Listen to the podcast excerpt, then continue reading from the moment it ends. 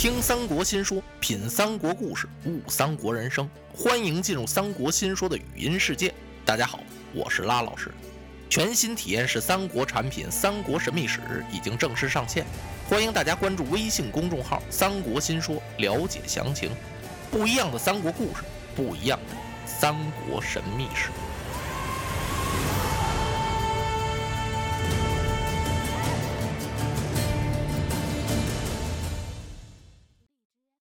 的人马刚进洛城，有探报来报说马超领兵攻打夹门关，现在是关口吃紧。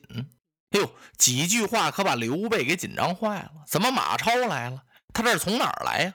刚说了一声再探，把这个探报打发走了。功夫不大，又有探视马来报说夹门关吃紧，日接三报。刘备可有点坐不住了，他赶快向孔明求计呀。说这可怎么办呢？开始听到禀报，我还不信，马超怎么能来打我的夹门关呢？难道他归顺了汉中张鲁了？哎呀，真是马孟起不成吗？就算果真是他，马超也不能来打我的夹门关呢，因为我和他父亲马腾是同殿之臣呢。他父亲被曹操所害，我还曾经给马超去过信呢。他见了我的书信之后，是当即起兵报仇。我本想啊，配合马超兵取许昌，由于曹操防备甚严，我没得出机会来动手啊。今天他怎么能翻过脸来打我的葭萌关呢？这到底是怎么回事呢？还真把刘备给闹糊涂了。难道真是马超来取葭萌关吗？一点都不错。这么长时间，这马超哪儿去了？自从曹操定计把他父亲由西凉给诓到了许昌，不是把马腾给杀了吗？马超尽起西凉兵马。请了韩遂助他一臂之力，兵发许昌，要大报复仇，在潼关与曹操大战，把曹操杀的是割须弃袍，渭水毕涧。后来他手下的大将许褚是裸衣战马超，杀了一个天昏地暗，神鬼皆惊。曹丞相又新生了一计，这才抹书见韩遂，使马超和韩遂反目。从那儿马超就败下来了，败得很惨呢。带着他手下的大将庞德，还有他弟弟马岱，只剩下百八十人了，一直败到了羌湖地带。羌湖地带的百姓都很拥戴马超。两年的功夫，马超在羌湖一带是重整旗鼓，又凑齐了两万人马。他还想大报复仇，以雪平生之恨。为此，他由羌胡领兵就杀出来了，杀到陇西一带。在陇西诸郡，他是攻城占地。见城就打，打进去就杀，因为这些地方都归曹操管辖呀。马超都杀红了眼了，不投降的他把他杀了；降了他的呀，他也给杀了；降了也杀呀。啊，他打到蓟城，蓟城的太守叫韦康。马超攻打这儿，打了半个多月，这韦康有点吃不消了，跟他手下的副将杨阜商议，说我投降得了。这杨阜这么一听，不行，你别降，那马超啊是狠毒过人。你降了他呀，他也得要了你的命。韦康一听，能那样吗？那自古那大将不杀降卒，我都投降了，你还杀我呀？那不降我怎么办呢？你赶快写封信，咱们求救于长安的夏侯渊。哎，好吧。韦康咬着牙发着狠，拼着命守住城，给夏侯渊写了封信去。这夏侯渊见到了这封告急文书了，心里挺着急，但是他没敢动。怎么回事呢？曹操派他在这镇守长安。可是没告诉他呀，去增援这个蓟城，说蓟城吃紧了，你该怎么办？那夏侯渊哪敢动啊？对了，韦康那是着急了，我领着人马去救韦康，回头马超派人绕过来，咣的一下子把长安给我取了，我怎么向丞相交代？嘿，你看这怎么办呢？夏侯渊只得写一封回书，安顿安顿韦康，告诉他呀，让他好自为之。韦康这气，我为不了了，我才找你，我好自为什么之？这怎么办呢？这个。他又把杨阜找来了，我还得降。嘿，杨阜一听，你不能降，宁可这么着，叫马超把这城给攻开，咱们呀就与这城共存亡。您也不能去投降，您要是投降的话，落一个归降的名儿，马超还得斩了你。可我怎么就不信呢？哎呦，那杨阜啊，百般解劝，这韦康说什么也不听，最后咔嚓一下把城门打开了，他头顶着印信往道边那儿一跪，降了马超了。马超一看韦康啊，火了，怎么回事呢？你早干嘛来着？我领兵到这，你就应该降，你怎么现在才想起来降我呀？哦，你城池吃紧呢，我不论朝夕，或者是一早，或者是一晚，我就把你这城取了。你估摸着不行了，跑到这投降求活命来了，哪能饶过你呀？斩！当时把韦康杀死在了马前，杀一个韦康就可以了。这马超啊，是真够狠的，把韦康这一家子上上下下、老老少少四十一口一个没留，全给斩了。这下是民心大怨，太不得人心了。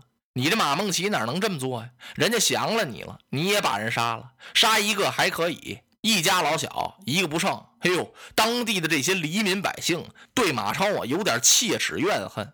马超就把这杨阜给捉住了。有人告诉马超说：“您兵马一来，这韦康就想献城投降，就因为这杨阜，他说什么也不让韦康降您，他最坏了。”马超一听是吗？那把他给我找来吧。把这杨阜给找来了。马超当面问他呀：“说我来的时候，韦康要纳城投降，你为什么不让啊？”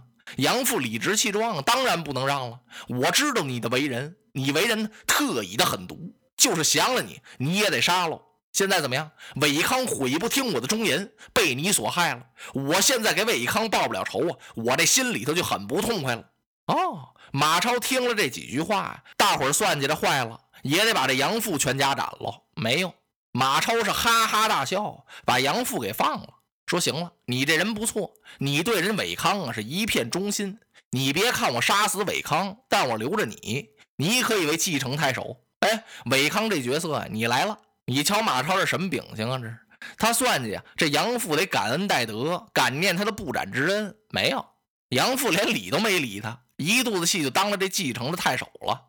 马超把家小全都搬来了，想把这继承啊作为自己一个落脚的地方。他稍事休整了一下，领着人马又出去打去了。还打呀？打！马超想打到长安，打到许昌报复仇吗？马超前脚一走，这杨阜就找他的表兄去了。他表兄叫姜旭，他跟他表兄这一诉这苦衷啊，说我怎么能降马超呢？我得给韦康报仇啊！他给我个太守，他就封我个侯爵，我也不能跟他一块干。嘿呀，这个姜旭一听，那么你怎么答应他了？我不答应他不行啊！不答应，当时他就把我斩了。我留的青山在，不怕没柴烧。我这暂时委曲求全，就为给太守韦康报仇。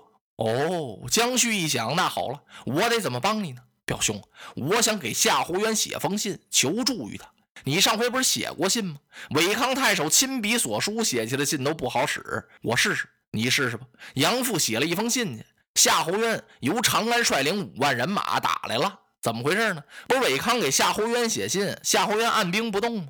可那时候他没有曹操的话呀，他给韦康回了信之后啊，他立刻派探马飞报许昌。曹操一看这文书啊，急得直拍桌子，怎么回事？哎呀呀，夏侯渊呀，你太迟钝了！他既然韦康写信请你，你怎么不帮他呀？得打呀！马儿不死，我心难安啊！我早就告诉过你，留着马超那还了得呀？此人有吕布之勇啊，他总想着报马腾之仇，想要杀我，我就恨不得一下子把他给除了。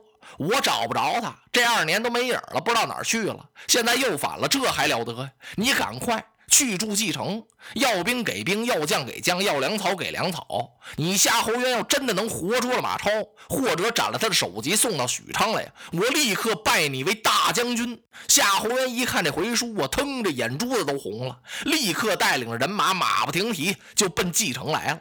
杨阜和他的表兄姜旭啊，与夏侯渊合兵一处。这杨阜啊，把马超的妻子、三个儿子全都杀了。马超听到这消息之后啊，当时气得就昏过去了。他醒过来，立刻回兵继承，一番血战，要给他的妻子报仇。杨阜、姜旭加那位大将军迷了心窍的夏侯渊，哪战得过马超啊？有人给杨阜出了个主意：你必须如此这般，才能把马超打败。什么主意？他们让杨阜把马超的妻子和他儿子的首级一块儿吊挂在城头上，让马超看着，以乱其方寸。这心就乱了，这仗就打不了了。这人心绪一乱，甭说打仗，不管干什么也干不下去了。果然如此，马超我含着眼泪打这仗，怎么打呀？大将庞德也病了，什么病啊？发药子，一阵冷一阵热。要是冷上来，裹上八床被窝，照样哆嗦。要热上来，弄四方兵镇着，冒大汗，这仗还怎么打呀？再加之没有接济，就是说刀矛器械、锣鼓帐篷、辎重粮台，一切等项，谁供应他呀？哎呦，马超我从继承这儿就败下来了。这回这一败呀，比潼关那时候败的还惨还可怜。最后，马超带着兄弟马岱、大将庞德，还剩下十几个军校，就围着这汉中这儿转，可以说是上天无路，入地无门了，什么办法都没有了。逼得马超万般无奈，这才投靠了张鲁。这下把张鲁给乐的，差点背过气去。张鲁马上把所有的文武全找来了。我说马超可投我来了。张鲁怎么这么乐呀？这回阔了。我要是得了大将马超，我就可以平天下呀。往昔我取西川，灭了刘璋；捎带脚啊，灭了刘备。刘备现在正在西川呢。回过头来，我得荆州，得了荆州，我就灭孙权，最后取曹操。哎，那时候天下定矣，我就可以面南背北登基坐殿了。比我这自封的汉中王，哼，可强百倍啊！我当一回张皇上。张鲁想到这儿，他都不跟他的文武商量了，商量什么呀？万一要有人出主意不要马超呢？那可怎么办呢？嗯，想到这儿啊，张鲁可下定了决心了，把马超请进了。